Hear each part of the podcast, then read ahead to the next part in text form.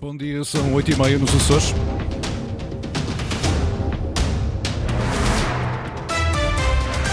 Vamos conhecer os destaques desta edição. Estão de regresso as Romarias Quaresmais até 28 de março, por mais de 2 mil romeiros vão estar nas estradas dos Açores. Presidentes das quebras da Lagoa e Povoação não vão assumir cargos de deputados. Está concluída a verificação de poderes dos parlamentares eleitos nas legislativas regionais. A Graciosa vai ter um centro de interpretação da vinha e do vinho. Máximas previstas para o dia de hoje de 18 graus para Angra Horta e Santa Cruz das Flores e 19 para Ponte Delgada. Avançamos agora com as notícias da região. Edição às 8h30 com o jornalista Francisco Faria.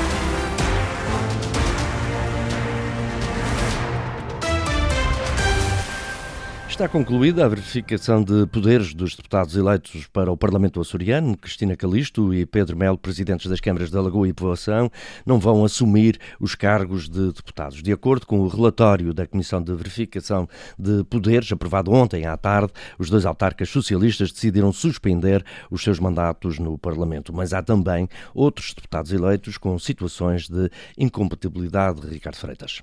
Cristina Calisto, presidente da Câmara da Lagoa, em São Miguel, não vai assumir para já o cargo de deputada à Assembleia Regional, embora tenha sido eleita a 4 de fevereiro pelas listas do Partido Socialista. Também Pedro Melo, presidente da Câmara da Povoação, optou por suspender o seu mandato no Parlamento, mantendo a sua qualidade de autarca do PS. Os casos foram apreciados na Comissão de Verificação de Poderes, reunida na sede do Parlamento, na Horta, para confirmar as situações de incompatibilidades e impedimentos dos novos deputados. Também Marília Vargas, médica do Hospital da Ilha Terceira, candidata pelas listas do PS, optou pela suspensão do mandato de deputada, mantendo as suas funções naquela unidade hospitalar. Quem também suspendeu o mandato, mas apenas por 10 dias, foi José Leal, presidente da Junta de Freguesia de São Pedro, em Ponta Delgada, eleito deputado pelas listas do PSD, neste caso apenas alegando motivos de doença. Existem também dezenas de deputados,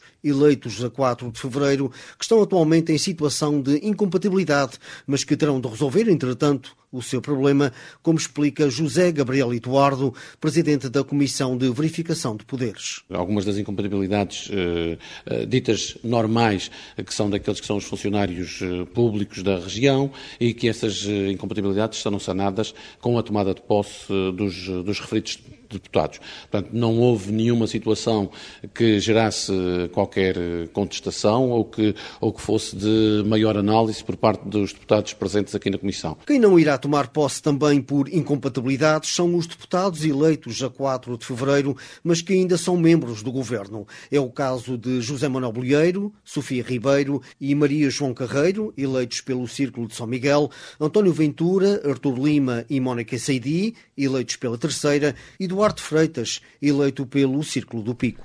José António Soares, autarca da Madalena, é o único dos três presidentes de Câmara eleitos para o Parlamento açoriano que vai assumir de imediato as funções de deputado. Candidatou-se no Pico pela coligação PSD-CDS e PPM, diz que não faz sentido candidatar-se e não exercer o cargo.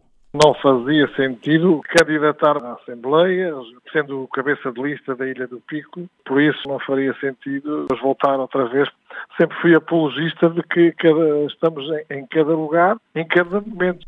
Quinta-feira, com estreia no Parlamento açoriano, António Soares despede do poder local. A presidência da Câmara Municipal da Madalena do Pico passa para Catarina Manito, que até agora era vice-presidente. Estão de regresso as Romarias Cores Mais, de hoje até 28 de março. Estima-se que sejam mais de 2 mil os romeiros de 55 grupos diferentes a percorrer as estradas da ilha de São Miguel, numa realização que pode ser em breve, em breve, melhor dito, património cultural e imaterial da humanidade, Sandra Pimenta. A partir do segundo sábado da quaresma, as estradas da ilha de São Miguel ganham uma nova vida com as centenárias romarias quaresmais. Centenas de pessoas caminham durante uma semana com mochilas, mantas e capotes às costas.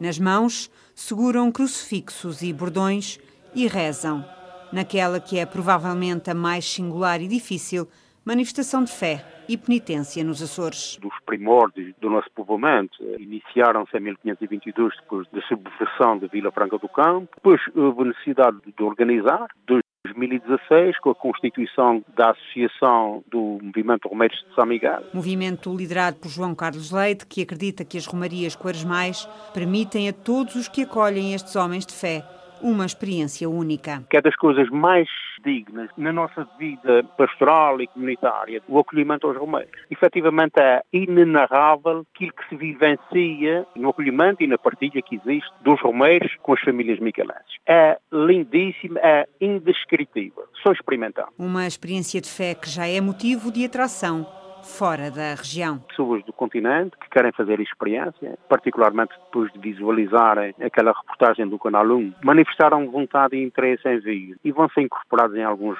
anos. Um interesse crescente que pode vir a ser ainda maior, caso a proposta da Associação Movimento de Romeiros de São Miguel seja aprovada. Já enviamos o nosso projeto para registro das romarias cores mais no património cultural e material. Um património em forma de manifestação de fé onde os homens rezam enquanto caminham, por si, pelos outros. Já a partir de dia 17 de fevereiro e até 28 de março, nas estradas da ilha de São Miguel. A estação Ondógrafo, que disponibiliza elementos sobre o estado do mar entre o Pico e o Faial, foi retirada no final do ano passado e não se sabe quando será reposta. Este equipamento disponibiliza informação considerada importante para quem navega naquela zona, David Borges. A antiga escola do Bom Jesus foi cedida à Junta de Freguesia de Santa Cruz ainda pela anterior Câmara Municipal, mas a construção do Centro de Interpretação da Vinha e do Vinho só agora começou. É um edifício que merece atenção da, da, parte da Junta de Freguesia, é um projeto que temos para dar algum dinamismo e dinâmica à questão cultural da vinha, que foi muito importante na Graciosa, que julgo que a Graciosa merece um espaço digno com a cultura da vinha e é isso que a gente está aqui a lutar para, para, chegar a esse fim. Paulo Cunha lamenta a falta de apoios do Governo. Tentamos por todos os meios, contactos através do Governo Regional e das suas secretarias, apoio. Foi sempre rejeitado, uns disseram que não eram da sua área, outros disseram que não nos podiam apoiar e tomamos a decisão de, de começar a obra para, para, com os nossos meios, que vamos tentar fazer. O Presidente da Junta de Freguesia de Santa Cruz da Graciosa reconhece que, sem apoio, as obras orçadas em 100 mil euros serão faseadas e vão demorar mais tempo. Vamos tentar mais uma vez algum apoio através de alguma secretaria, mas já tivemos respostas negativas, mas nunca perdemos a esperança. Agora vamos por fases, estamos na situação agora de colocação do, do teto, vamos colocar o teto e tentar eh, fechar o edifício e depois mesmo com os nossos eh, trabalhadores vamos tentar as obras interiores, ver se a gente consegue, pelo menos essa fase agora inicial. A Escola Primária do Bom Jesus funcionou até 1991. Construída nos arredores de Santa Cruz, com vista para uma zona de vinhas e pastagens, serviu ainda como centro comunitário. A Junta de Freguesia de Santa Cruz recebeu o edifício já em ruínas, onde se aproveitam apenas as paredes. Como perceberam, Luís Costa, a Graciosa vai ter um centro de interpretação da vinha, vai ser na antiga escola do Bom Jesus, que está a ser recuperada pela Junta de Freguesia de Santa Cruz. Agora sim, vamos ouvir a estação Ondógrafo com o Luís, com o David Borges. Depois de uma avaria que perdurou durante dois anos, a estação ondógrafo que estava instalada entre as ilhas do Pico e Faial foi retirada e não se sabe quando será recolocada. Gerida pela Universidade dos Açores através do projeto Climate, a estação é determinante para disponibilizar em tempo real as condições do estado do mar, cujos dados são utilizados pelo Instituto Português do Mar e da Atmosfera e disponibilizados aos pescadores à navegação e também às operações de pilotagem. Apesar desta importante fonte de informação, a Universidade dos Açores foi obrigada a proceder à sua remoção quando se encontrava a tentar manter a amarração, como confirmou ao jornal Ilha Maior Eduardo Brito de Azevedo, professor da Universidade dos Açores e membro da direção da Associação para o Estudo do Ambiente Insular. Neste momento não existem garantias de quando é que será reposta a estação, estando os responsáveis pelo projeto Climate a aguardar por condições financeiras para a sua reposição, o que poderá acontecer ainda no decorrer deste ano. Cada boia custa no mínimo 60 mil euros, sem contar com os encargos de instalação do equipamento a estação entre o Pico e o Faial não foi, aliás, a primeira a deixar de estar disponível.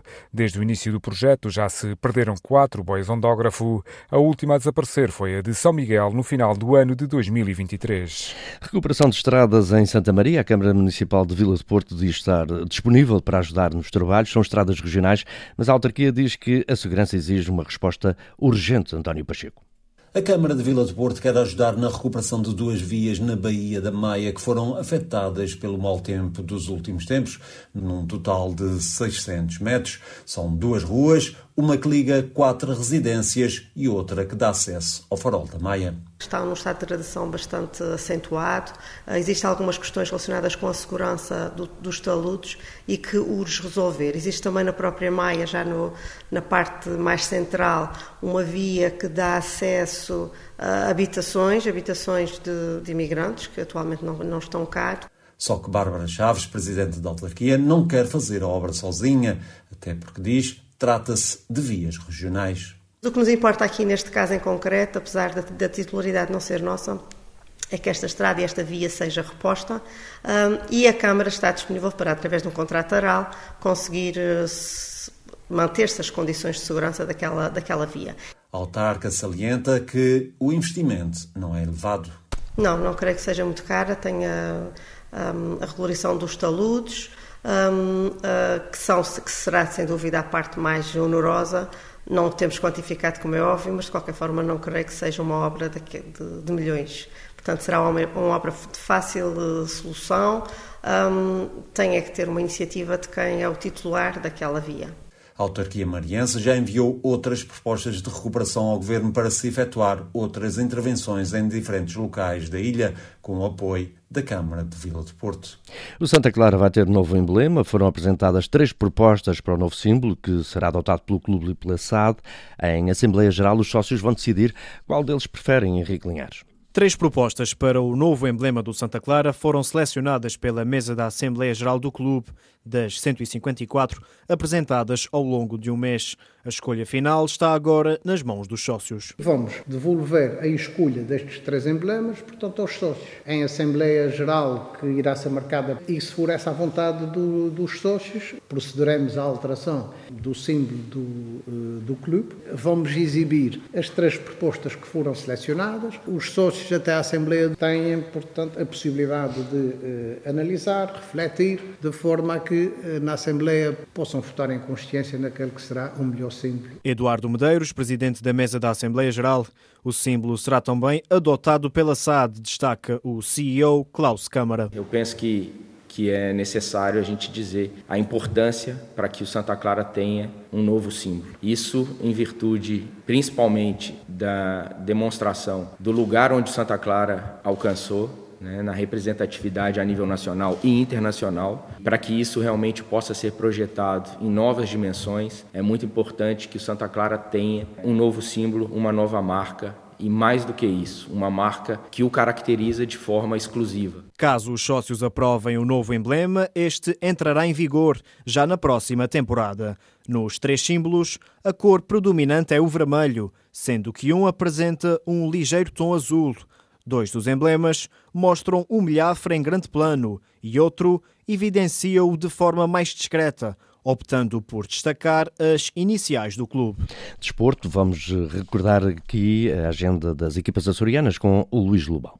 Começando esta antevisão pelo voleibol masculino, o grande destaque vai para a fonte do Bastardo, quinta classificada, que recebe este sábado, pelas 18 horas, o Benfica. Apesar de estar longe de ser decisivo, Nuno Abrantes, treinador dos açorianos, admite que uma vitória seria muito moralizadora. O facto de podermos ter aqui um, fazermos aqui um bom resultado poderia dar-nos aqui um, um novo conforto que neste momento já não temos muita margem de erro para conseguir ficar, ficar nos quatro primeiros. Por isso, vamos fazer o possível no jogo, acreditando que é possível, temos de estar ao nosso melhor. Para além das águias, a Fonte tem ainda outro compromisso em agenda. Encontra no domingo, de novo na terceira, mas desta vez para a taça, o Castelo da Maia. Ainda na primeira divisão, mas feminina, o Clube Capa joga no sábado em Ponta Delgada também com o Castelo da Maia. Já no basquetebol feminino, o União Esportiva, que ocupa o lugar cimeiro da tabela na primeira divisão, joga no domingo às 14 no Sidónio Serpa com o Propaganda Natação. Passando para o Hockey em Patins, o Candelária na segunda divisão é a única das equipas açorianas a jogar em casa. É frente ao Famalicense às 21 horas de sábado. No domingo, o Marítimo visita a casa do Boliquém mais 10 e, mais tarde, às 15 horas, é a vez do Hockey Ponta Delgada viajar até Simbra. A fechar esta antevisão, o handball. No segundo escalão, o Sporting da Horta visita o Boa Vista às 17h30 deste sábado. Ainda no mesmo dia, mas às 21 é a vez do Marienses receber o Setubalense. Foi lançado aquele que é o terceiro volume da coleção Guias Práticos do Património Natural dos Açores, dedicada à geodiversidade do arquipélago, uh, da autoria do professor universitário e vulcanólogo João Carlos Nunes Sandra Pimenta. São nove ilhas únicas e de uma beleza natural quase sem par no mundo. Mas, para além da fauna e da flora, há muitas outras estruturas típicas das regiões vulcânicas que merecem divulgação. Foi com este objetivo que nasceu o Guia Prático da Geodiversidade dos Açores, como explica o seu autor, João Carlos Nunes. Geopaisagens, os geossítios, mas também rochas, estruturas, vulcões, que muitas vezes a população ou mesmo os visitantes observam e nem sempre têm a noção de como é que estas estruturas se formam, quais são os processos que estão associados do ponto de vista geológico. Uma geologia única e com muitos exemplos que merecem uma exploração mais pormenorizada. Basta lembrar que a principal cavidade vulcânica dos Açores está na Ilha Terceira, que é o Algarve do Carvão. Nós temos o exemplo do vulcão dos Capelinhos na Ilha de Faial, que é uma referência na vulcanologia mundial. Fósseis de Santa Maria como algo único a nível do Atlântico Norte. Exemplos únicos e que deveriam ser mais valorizados pelos açorianos admite o vulcanólogo. Acho que os açorianos têm essa noção que têm um território diferente. Há qualquer coisa aqui que é relevante e importante. Nem sempre valorizam essa geodiversidade e essa importância, mas cabe-nos a nós promover precisamente essa geodiversidade e chamar a atenção não só para quem vem de fora, mas também para as pessoas que cá residem, conhecerem melhor e explorarem melhor o seu território, terá melhor proveito das suas ilhas. Se nós conseguirmos que esse bichinho fique mais desperto, é mais um objetivo conseguido com essa publicação. O Guia Prático da Geodiversidade dos Açores foi escrito em português e inglês e é lançado hoje a partir das 18h30 na Associação dos Montanheiros em Angra do Heroísmo. Como acabou de ouvir, este guia prático é em português e em inglês. Foram as notícias da região, edição das 8h30 com o jornalista Francisco Faria. Notícias em permanência em cores.rtp.pt e também no Facebook da Antena Açores.